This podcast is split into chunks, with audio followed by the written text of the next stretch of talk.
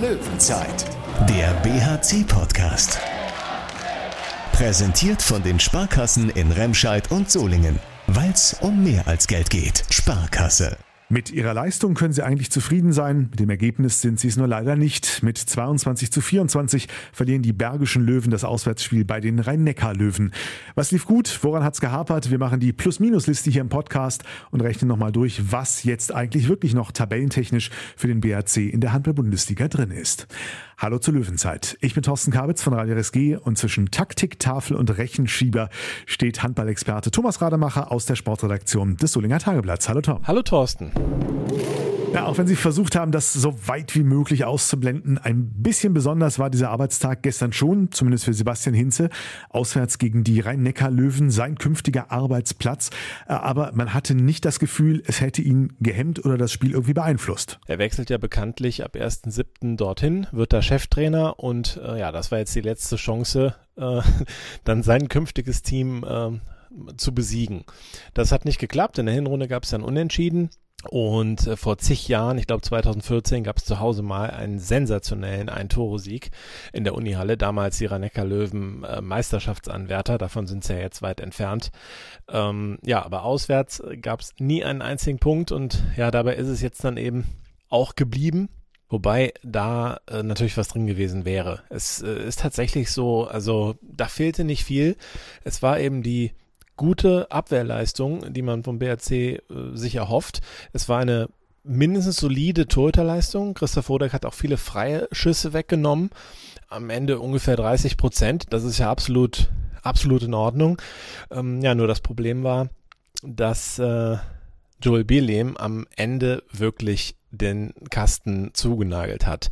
Es ist im Handball nun mal wirklich so, da kann ein Torhüter einen Riesenunterschied ausmachen und in dem Fall fand ich es tatsächlich ausschlaggebend. Der BRC hatte am Ende auch wirklich gute Chancen, auch sechs Meter Chancen lässt die liegen, hatten äh, sieben Meter Gelegenheit, also Strafwurfgelegenheit durch Linus Arneson lässt die liegen äh, in einer Phase, in der die rhein löwen sich auch schwer tun, äh, den Ball reinzumachen äh, vor dem BRC-Tor. Das heißt, wenn das ein bisschen besser läuft, wenn man ein bisschen effizienter ähm, den, trifft, wird man das Spiel gewinnen in der Endphase. Und das ist jetzt nicht nur die optimistische bergische Sicht darauf. Auch der gerade schon angesprochene Joel Birlem, Torhüter der Rhein-Neckar-Löwen, hat nachher zugegeben, das war eine enge Kiste. Oh, ich glaube, es war ein äh, großer Kampf. Ähm, wir konnten uns nicht absetzen.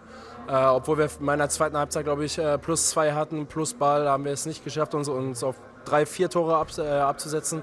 Ja, und dann ist es der BRC, also immer eine sehr, sehr physische Mannschaft, eine sehr äh, körperliche Mannschaft. Ähm, ja, und dann kommt es am Ende nochmal zur Crunch-Time, aber ich glaube, mit, mit der Halle im Rücken, mit den vielen Fans, äh, die haben uns da schon getragen und dann äh, freuen wir uns natürlich hier über zwei Punkte. Indirektes Lob vom Gegner ist schön, Tom, kann sich der BRC nur leider auch nichts von kaufen für gestern, ne? Das ist das Ärgerliche aus meiner Sicht und äh, das war nun mal absolut möglich, äh, da die Punkte mitzunehmen. Was die Gesamtleistung betrifft, sicher in Ordnung, wenn man von der Effizienz vorm Tor eben absieht, gerade in der Schlussphase. Die Deckung nahezu konstant gut. Äh, ich fand auch einen Positionsangriff über weite Strecken gut. Da gab es dann äh, ähm, auch eine Phase in der ersten Halbzeit, wo es wirklich eher schlecht lief. Das war eine 5 zu 1, da war eine 5 zu 1 Deckung von rhein löwen äh, auf dem Feld. Äh, es war auch nochmal kurz in der zweiten Halbzeit jetzt nicht ganz so top, aber doch, im Prinzip fand ich die zweite Halbzeit durchgehend äh, ansprechend aus BRC-Sicht, außer dass man den Ball halt äh, nicht reingekriegt hat. Da gab es auch neun Minuten ähm, ohne Tor äh, und eben in der Schlussphase macht man dann nochmal zwei, aber äh, dann wieder diese glasklaren Gelegenheiten nicht rein. Also war schon viel Torwart und ähm, ja, und dann ist es halt irgendwie auch die individuelle Qualität. Also der Torhüter war halt heute äh, war einfach eine Nummer besser.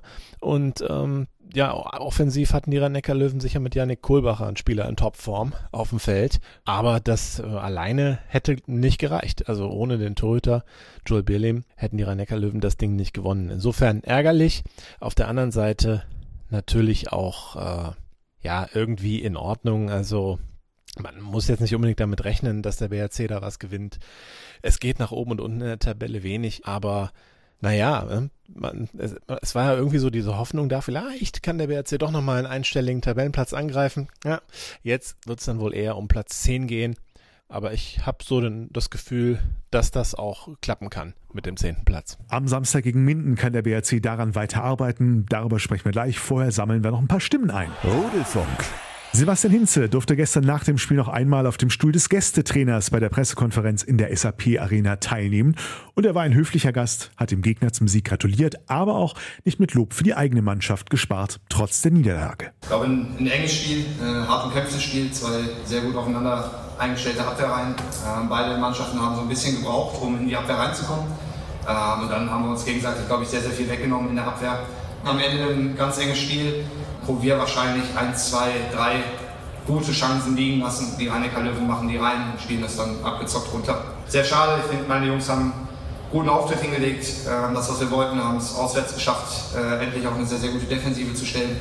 Und von daher für uns ein Schritt in die richtige Richtung. Aber bitter, dass wir nicht Zählbares mitnehmen heute. Soweit Sebastian Hinze in der Pressekonferenz, daher der etwas schlechtere Ton.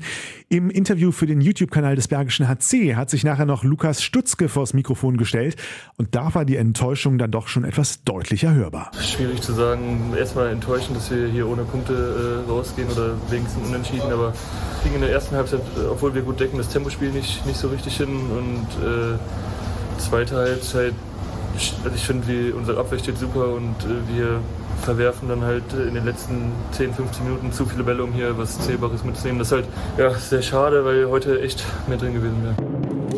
Also da hatte man sich offenbar wirklich mehr ausgerechnet beim BRC. Allerdings, Tom, gab es auch ein paar außer Matchplanmäßige Ereignisse gestern. Aus personeller Sicht, wer ist ausgefallen und wer ist aber auch aufgefallen in diesem Spiel? Ich weiß nicht, ob es jetzt den absolut herausragenden Spieler gab, aber David Schmidt hat gute Aktionen gehabt. Äh, Deckung natürlich, ähm, die üblichen Verdächtigen, Tom Kara-Nikolaisen, Max Dari, äh, einen guten Auftritt. Lukas Stutzke hatte auch offensiv gute äh, Szenen und ähm, ja, hatte natürlich auch ein paar schlechtere, wo er den Ball eben nicht reingemacht hat. Aber es war insgesamt schon doch ein gutes Spiel auf sehr, sehr vielen Positionen. Von daher, man kann eigentlich nicht sagen, dass irgendwer so überhaupt gar nicht funktioniert hat. Vielleicht Simon Schönningsen, aber äh, der hat jetzt nicht so den besten Tag erwischt, hat auch einen doofen Fehlplatz gespielt. Gut fand ich noch Linus Arneson zum Beispiel, auch, ähm, auch wenn er halt am Ende sieben Meter vergeben hat. Das passiert halt, ne, solche Dinge. Äh, man kann sicher sagen, die Außen waren relativ abgemeldet, was auch an Bierlehm ein Stück weit lag. Der hat da gar keinen Ball reingelassen und ähm, blöd war noch, dass Jeffrey Boomhauer äh, sich ja bei einem da hat er äh, einen Kontakt gekriegt und dreht sich dann so und will den Ball noch irgendwie in der Drehung reinmachen und fällt dann ganz unglücklich auf dem Hinterkopf. Äh, Verdacht auf Gehirnerschütterung muss er ausgewechselt werden. Dann hat Tobias Schmitz übernommen aus der zweiten Mannschaft und der ist dann auch glücklos geblieben gegen äh, Joel Bielim. Von daher, äh, das war natürlich sehr unglücklich. Max Dari musste auch mal kurz raus mit einer Kopfverletzung, ähm, kam dann aber wieder. Ich denke nicht, dass es die Kopfverletzung war, warum er dann auch freie Würfe vergeben hat es war eben so, war eine ärgerliche Niederlage, aber Leben geht weiter. Jo, hätte der Militermann nicht weiser sagen können. Und genau damit geht's jetzt weiter. Löwenzeit. Die Militermänner von GWD Minden haben vermutlich noch den Kaffee auf. Mit 25 zu 26 haben sie gestern zu Hause gegen Stuttgart verloren. Das erhöht dort den Druck vor dem nächsten Spiel. Das führt die Ostwestfalen allerdings ins Bergische, genauer gesagt Samstag in die Wuppertaler Unihalle. Der Bergische HC gegen GWD Minden, eine spannende Kombi und Tom, ein Fest für Freunde der Statistik. Wenn man jetzt nicht sagen möchte, der BRC ist jetzt schon äh, gesichert in der Handball-Bundesliga, kann er das allerspätestens dann eben am Samstag machen. Äh, ein Punkt gegen Minden würde dann genügen. Allerdings, das ist natürlich Unfug. Äh, es sind zehn Punkte Unterschied bei noch fünf äh, ausstehenden Spielen. Minden steht auf dem ersten Abstiegsplatz und äh, ist auch noch 50 Tore schlechter fast. Äh, ich glaube 46 sind es dann äh, total. Da müsste schon viel passieren. Also dass, dass sich das noch dreht. Davon abgesehen müsste ja der Rest hinterm BRC auch alles gewinnen. Äh, also da, da kann man natürlich nicht mehr von sprechen, irgendwie, dass es jetzt darum geht, den Klassenhalt klar zu machen. Aber es ist natürlich schon so rechnerisch wahrscheinlich, ich habe jetzt die ganzen Querspiele nicht, nicht gecheckt, äh, aber wahrscheinlich, wenn alle irgendwie ganz äh, verrückt spielen, äh, könnte man den BRC noch einholen oder der BRC könnte noch 17. werden. Also von daher ähm, ein Punkt und dann muss man über so einen Unfug gar nicht mehr nachdenken. Insofern wird auch in diesem Bezug vielleicht die Motivation noch ein bisschen höher sein, wobei das eh nicht das Problem vom BRC ist. Also das war schon ein sehr engagiertes Spiel jetzt bei den Rhein-Neckar-Löwen und äh, ich glaube, die Mannschaft möchte auch wirklich noch das Maximum rausholen. Und wenn man sich das jetzt mal anguckt, das sind nur drei Punkte bis zu Platz 10 und äh, das kann man schon schaffen in fünf Spielen. Lemgo ist Zehnter mit 26, Hamburg ist Elfter mit 24, Erlangen 23, BRC 23. Also diese Mannschaften ähm, kann man schon noch überholen. Melsung auf Platz 9, 29 Punkte, 6 Punkte Unterschied. Ja, ob die noch so viel verlieren, selbst wenn der BRC jetzt alles gewinnen würde, das glaube ich nicht. Aber ähm, 10. Platz sicher ein Ziel und äh, ja, Minden da ist natürlich noch eine Rechnung offen, denn das Hinspiel war einer der Tiefpunkte der Saison und ich glaube dann vor den eigenen Fans will man dann auch zeigen, dass man besser ist als ein Team, was sich ja auf dem zumindest auf dem Weg in die zweite Liga befinden könnte. Da ist ja noch nicht das letzte Wort gesprochen. Die brauchen jeden Punkt. Die würden mit einem Be äh, Sieg beim BHC, also in Wuppertal, könnten sie vielleicht an Barling vorbeiziehen, wieder auf Rang 16. Also die werden mit ordentlich Feuer kommen. Das heißt, da muss man schon ganz schön dagegenhalten. Ja, allerdings, um auch mal von mir ein bisschen Zahlenfutter noch zu liefern.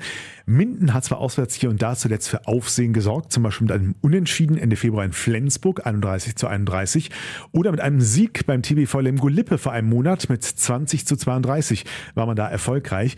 Insgesamt ist die Auswärtsbilanz der Mindener aber überschaubar. Nur vier von 14 Auswärtsspielen konnte man gewinnen. Damit sind die Mintner übrigens in der Gasttabelle aber trotzdem noch eine Spur erfolgreicher als der BHC. Der hängt immer noch bei gerade mal drei Auswärtssiegen äh, fest. Also rein die Tabelle nach Auswärtsspielen betrachtet, steht der BHC aktuell nur auf Platz 15 der Liga. Zu Hause sieht das schon besser aus. Gemessen an den Heimspielen hätten die Löwen mit Rang 9 sogar einen knapp einstelligen Tabellenplatz erreicht. Aber damit auch genug der Zahlen, Spiele. Grund zum Optimismus gibt's für die BHC-Fans reichlich aber auch im Handball gilt, wichtig ist auf der Platte. Hm? Und zwar am Samstag 18.30 Uhr in der Unihalle. Mit anderen Worten, Sonntag gibt es die nächste Löwenzeit. Bis dahin, danke fürs Reinschalten, allen eine gute Woche. Wir hören uns. Löwenzeit, der BHC-Podcast. Präsentiert von den Sparkassen in Remscheid und Solingen. Weil es um mehr als Geld geht. Sparkasse.